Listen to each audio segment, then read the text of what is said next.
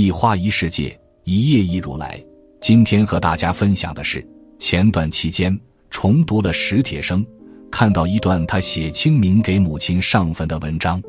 史铁生写道：“我们在十年中都不敢提起他，越大的悲痛越是无言。”他母亲去世时，史铁生因残疾了无生趣，母亲总是默默照顾他，小心翼翼的安抚着，但他却不断的发脾气。让自己的痛苦在母亲那加倍放大，他并不知，母亲每晚被肝病折磨的痛苦不亚于他。最终，肝病带走了他的生命，只留下一句没说完的话：“我那个有病的儿子和我那个未成年的女儿。”史铁生明白，那句话后半段是：“你们要好好活下去。”没了母亲的庇护，史铁生不得不开始。独自面临生老病死一事，这让我想起了一句话：“父母是我们与死神之间的一堵墙，他们守护了墙内的生，挡住了墙外的死。父母的爱始于我们的啼哭，也终于我们的啼哭。正如余光中所讲，我最忘情的哭声有两次，一次在我生命的开始，一次。”在你生命的告终，第一次我不会记得是听你说的，第二次你不会晓得我说也没用。在这两次哭声间，父母用爱守护我们，让岁月无法逾越，让我们永远年轻。之前看过一部很有趣的电影，父亲一百零二岁，儿子七十五岁，活了一个世纪的父亲充满活力与生机。而年过花甲的儿子却为人沉闷、胆小谨慎。老父亲不愿看到儿子活得跟老人一样，为了让儿子恢复活力，就说：“我打算送你去养老院。”这把七十多岁的儿子吓坏了。老父亲说：“不去也行，但要完成他的挑战，比如给去世的妻子写情书，花四天让一盆植物开花，去同年代的城市玩耍。”于是我们看到百岁老人带着花甲老人经历各种有趣的挑战，就像一对中年父亲和刚成年的儿子。当儿子完成各种挑战后，重新有了活力，两父子就这样一起听歌、喝酒、看星星。那时，父亲对他说：“你才七十五岁，继续享受自己的人生。”阎连科说：“我们做儿女的。”会把自己当成孩童去享受父母给我们的心怀和疼爱，哪怕自己是壮年，而父母已经步入老年。父母为我们护住青春年华，这样即使活到八九十岁，便可以多少还有点孩子气。父母是我们与死神之间的一堵墙，背后还有个意思：当双亲离世，你便是孤儿，是下一个死神召唤的人。父母。是子女与世界的羁绊，当羁绊消失，子女办死亡证明、注销户口，将爸妈在人间来过的痕迹一点点抹掉后，我们就像被遗弃的小孩，从此孤身一人，独自面对死神。曾经以为生离死别和自己关系不大，直到父母走了，才真正感触到，父母过世这几天。亲戚朋友都来送别，兄弟姐妹一起垂泪，安葬了父母。忽然发现自己的心被掏空了。当父母过世一年，就会发现掏空的东西到底是什么。一，父母走了，故乡就回不去了。看过一种观点：父母在的时候，老家就是家乡；父母过世了，老家就是故乡。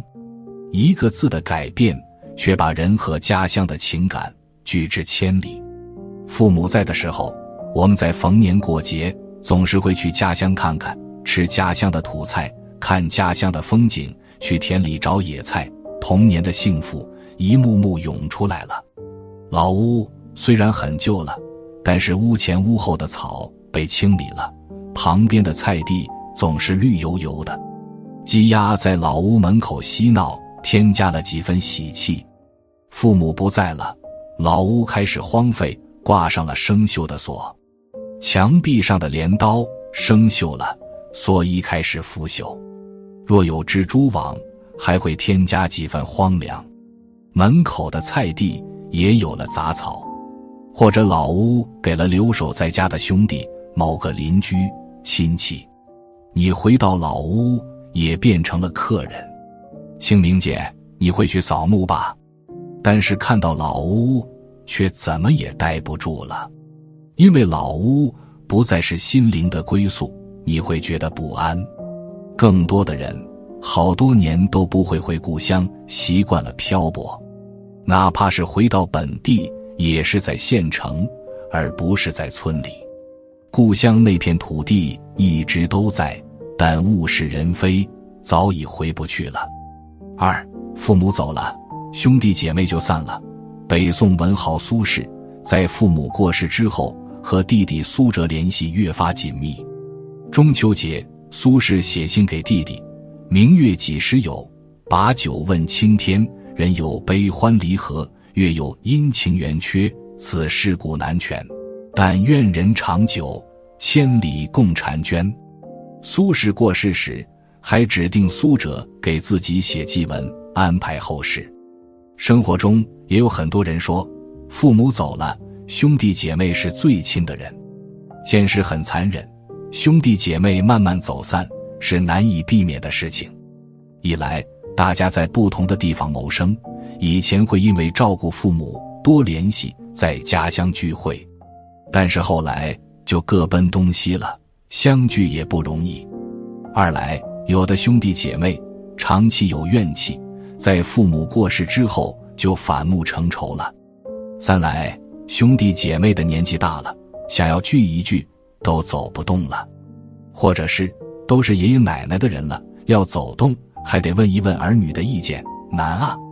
亲戚就更不要说了，七大姑八大姨二大叔哪能顾得上呢？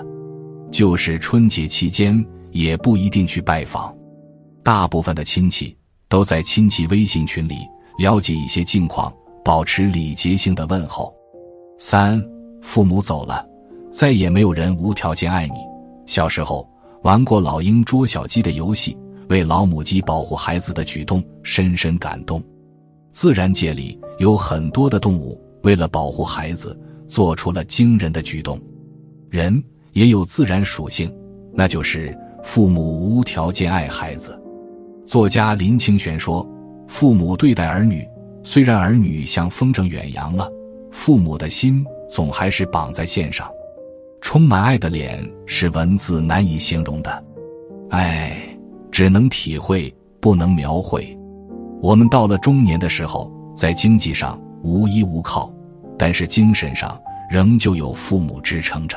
也许在我们负债累累的时候，父母会掏出卖菜得来的钱，买棺材板的钱，让你熬过难关。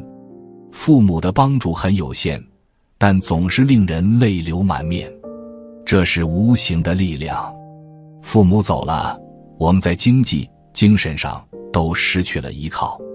是的，我们变成了事实上的孤儿，听不到母亲呼唤小名，看不到父亲扬起的巴掌。